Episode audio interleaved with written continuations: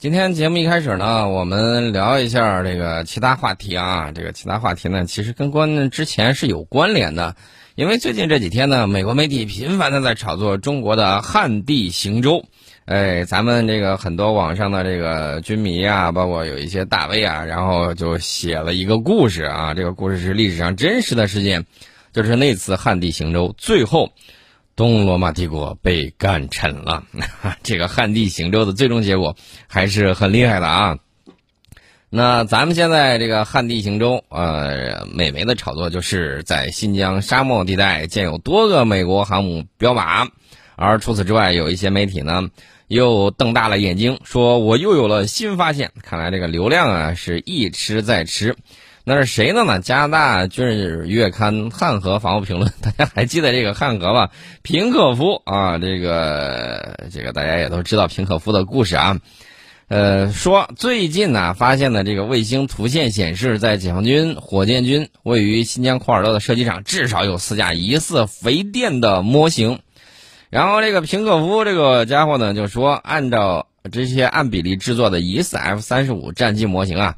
可能是东风快递，然后他们的目标啊，既针对美国，也针对日本，是给驻日美国空军基地传递某种信息。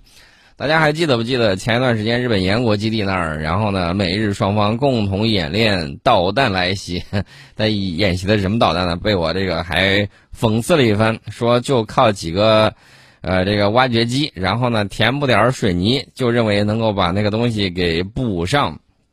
你实在对现在导弹以及炸弹的这个威力，好像有点儿啊低估了吧？汉和呢，这个大家都知道他的这个水平到底怎么样啊？这他的说的这个东西呢，只是给大家拿出来呃聊一聊，意思就是大家可以想啊，这个怎么说呢？反正很多人都在盯着我们的这种发展，既然炒作的时候，这个流量啊各个方面呢都是要去考虑考虑的。这个 F 三十五啊，昨天我们也说过了，F 三十五现在这个问题呢也是比较多的，呃，包括这个西班牙啊，西班牙最近很明确说我不买 F 三十五了，我要造六代机，坚决不买 F 三十五，这等于说是给美国的这个 F 三十五出口蒙上了一次阴影。呃，虽然英国买了一些之后，英国说，哎呀，这个买了这些呢。上次大家还记得在南海航行的时候吗？出动的也是美国的这个飞行员，我是干不了这个事情的，因为我这个顶上那个飞机啊，就那么回事儿啊。虽然也是 F 三十五，但是美国人比我们要殷勤的多，这是他们的这个情况。然后英国呢，时不时的，你看我有时候是被迫来的啊，但是呢，我也透露出一点小信息，让你知道我被迫来，我也是有一些这个。难为情的啊！我也有些地方，这个我没敢做，就让他做了。反正这种狐假虎威，或者说这个不能说与虎谋皮啊，为虎作伥吧。反正这种想法人家一直都有。原因也很简单啊，因为什么呢？因为这个英国，他过去殖民地的这种丧失，那那要是拜他亲密盟友美国以及苏联所赐啊，所以他一直耿耿于怀。终于和美国合伙把这个苏联给搞垮了，那下一个目标你说该是谁了呢？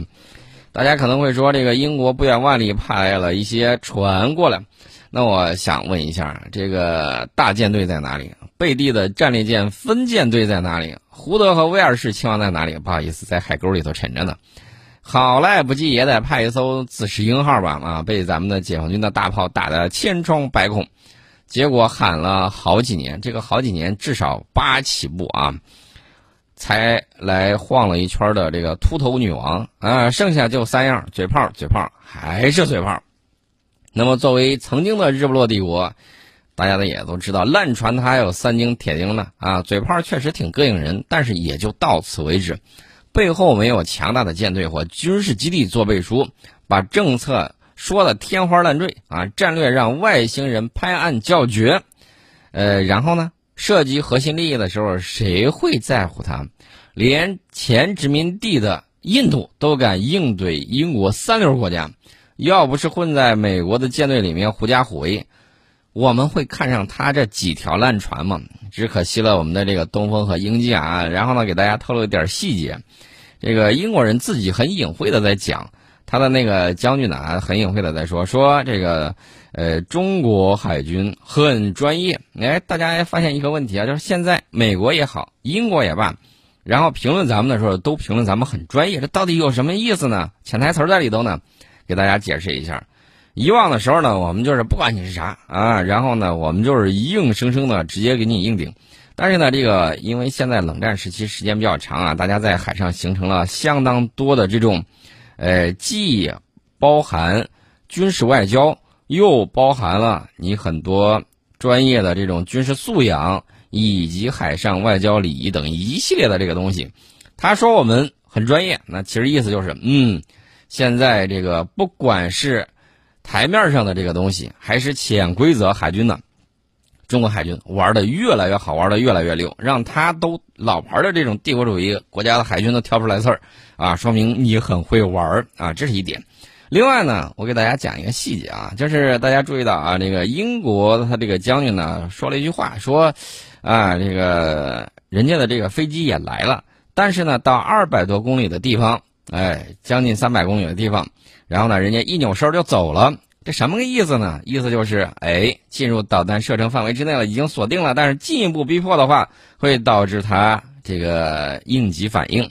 但是呢，在这个位置表示我也模拟攻击了啊，在这个里头我已经这个进行了。但是呢，这个军事外交方面我又不过于逼人太甚啊，所以说呢，这个一个漂亮的转身就走了。走了的意思其实就是这轮你已经挂了啊。就但是呢，我不给你这个弄得太僵啊。这是这个英国将军透露的这么一点信息，顺便说一下。所以我告诉大家。你看看啊，不管是你坐而论道，还是在那儿谈的天花乱坠，这些虚招背后，什么参与亚太喊的震天响，你看他派来的什么？派来的只不过是一艘巡逻舰啊，要常驻的。所以说这些都是扯犊子啊。虽然实力不济，但是论战略眼光和手腕，这个英国还是有两把刷子的。呃，英国人一直觉得美国人活干得很糙啊，这是一方面。而且呢，他是不会让美国顺利抽身去亚洲的啊！这就意味着美国、英国的这个战略地位下降，权力不会真空。美国抽身之后，无论德法谁填充空白，都是英国人不愿意看到的。所以说呢，这个英国人他自己不搞事儿，不拽着美国后腿就不错了。他会怎么搞事儿呢？捧杀，他一定会这个样子啊！然后你看那个当年丘吉尔的铁幕演说，就是想让美苏打起来，然后呢，他趁机恢复殖民地。但是万万没想到，人家俩将计就计，呃，这个事情呢，实力，实力说了算啊。当年丘吉尔还说了一句话，说这个美国和苏联，呃，这个都都实力比较强啊。他说英国只是一头可怜的小毛驴啊，意思是夹在熊和这个，呃，野牛之间，感觉这个小毛驴很力量比较薄弱，很可怜。那么英国。二零二一年第三季度 GDP 增长是多少呢？按照统计数据啊，是百分之一点三。经济复苏，按照他们自己的说法是失去动力，因为脱欧还叠加了疫情，令这个英国经济的恢复道阻且长。我昨天跟大家说了，北欧四国的这个防疫形势不容乐观。那今天早上我就看到了，我们驻德国的这个领事馆发布了这个。紧急的这种提醒啊，提示什么呢？就是说现在疫情卷土重来，在这个德国的情况，我看了德国流行病专家的这个预测，说今年冬季可能还要再死十万，啊，这个数字还是很吓人的。他现在这个一天激增的这个数字达到了四万确诊的啊，这个数字是非常吓人的。你觉得英国跟他一海之隔会好到哪儿去吗？而且他作为。欧洲第一个躺平的国家，现在在想干什么事儿也搞不定了。那么，英国第三季度的国内生产总值增长百分之一点三，是低于英国央行此前预估的百分之一点五。英国卫报还有路透社呢说，这就意味着英国经济复苏速度落后于 G 七中的其他国家啊，也就是说，在 G 七里面排名垫底儿。英国商会经济主管苏伦蒂鲁说了啊，受大量劳动力和供应量短缺影响。英国经济复苏在第三季度失去了动力。我也看了有一些旅居在英国的华人华侨，然后呢做了这个抖音短视频啊，包括他们这儿啊，其实不是没有东西，而是缺卡车司机啊。这个事儿也讲得很清楚。然后英国甚至派军队的士兵去开卡车运货啊，这个也是弄得很焦急。这个事儿呢，属于自己搬起石头砸自己的脚。他脱欧，然后呢，他把很多这个来自于东欧的这些卡车司机啊都撵走了。撵走了之后，结果就是没人开卡车，没人开卡车，货运不进来。结果你也看到了，英国的有一些超市里面货架上满满当当，全都是塑料纸片啊！你去一看，哎，每一个货架上拍的都是照片啊，制作的溜光水滑的，有饮料有什么？但是你掀开一看，只是一层薄薄的塑料薄膜，这个还是让人感觉很感慨的。当年他们黑苏联的，现在都应验在他们自己身上了。哎，只能说，三十年河东，三十年河西。那么在第三季度呢，英国服务业据说是增长了百分之一点六，基本恢复疫情前的这个水平。住宿和餐饮服务增长了百分之三十，艺术娱乐休闲服务增长了百分之十九点六，医疗健康行业增长了百分之三点五，教育行业继续低迷，增长了百分之零点四。由于消费者支出疲软和供应链中断，批发和零售贸易行业下降了百分之二点五。然后大家可以想象一下，接下来这个冬天它会非常的难过，因为英国的疫情同样令人担忧。英国政府网站十一号最新的数据，它在十一号当天较前一日新增约四万例确诊病例，新增二百一十四例死亡病例。截至目前，英国累计确诊超过九百四十万，累计死亡超过十四万，这个数字是相当触目惊心的。为什么这么讲呢？这个除了美国、除了印度之外，我估计接下来可能就是英国了吧？啊，这个死亡人数，这个排名三甲，这个数字是相当高。但是你要注意一点，英国多少人啊？人家印度多少人？美国多少人？美国三亿多人，哎，这个印度呢十来亿，然后英国，英国不好意思，还没有到一个亿。你想一想，这个死亡的数字是比例是相当的高。与此同时呢，英国已有的这个四千五百八十九万人完成了疫苗接种，接种率达到了百分之七十九点九。但是呢，我告诉大家，它这个里头，它这个疫苗啊，呃，前一段时间大家也看到了美国那个疫苗，对吧？造假是不是？然后呢，出现各种各样的问题，紧急的，然后就投入了市场，然后出现了很多。很多的问题，而且很多地方呢容易破防也防不住。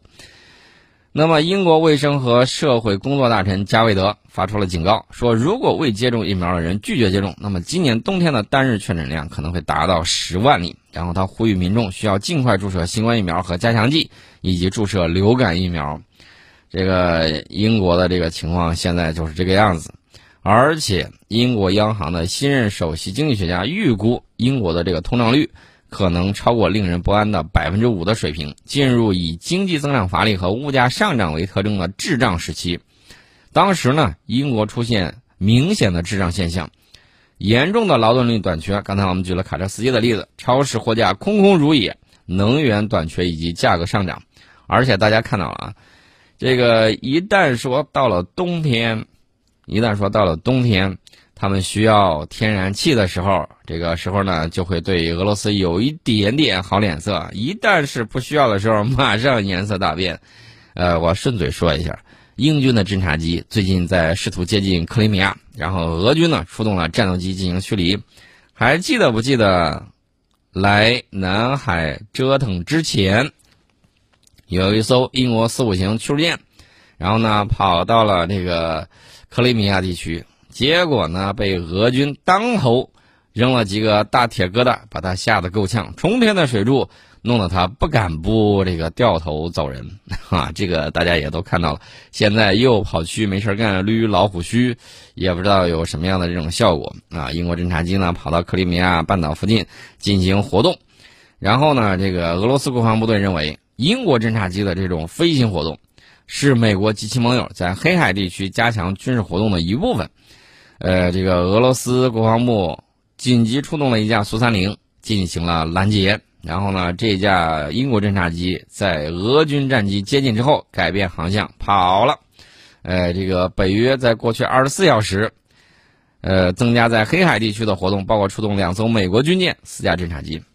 所以我就说啊，这个一呃，这个英美的这个战略是有问题的。为什么有问题呢？大家可以想象一下，东边跟咱们这儿在这儿八月份刚折腾完，然后这现在十一月份又跑去折腾俄罗斯啊，这个来回两边折腾，累不累啊？啊，不不累是吧？费油不费油啊？不费是吧？那个环保不环保吗？可见不环保。我记得还是英国的有这个媒体啊说，这个美国海军是最脏的一支舰队。为什么呢？他认为它碳排放量超标啊，这是相应的情况。大家一定要注意啊！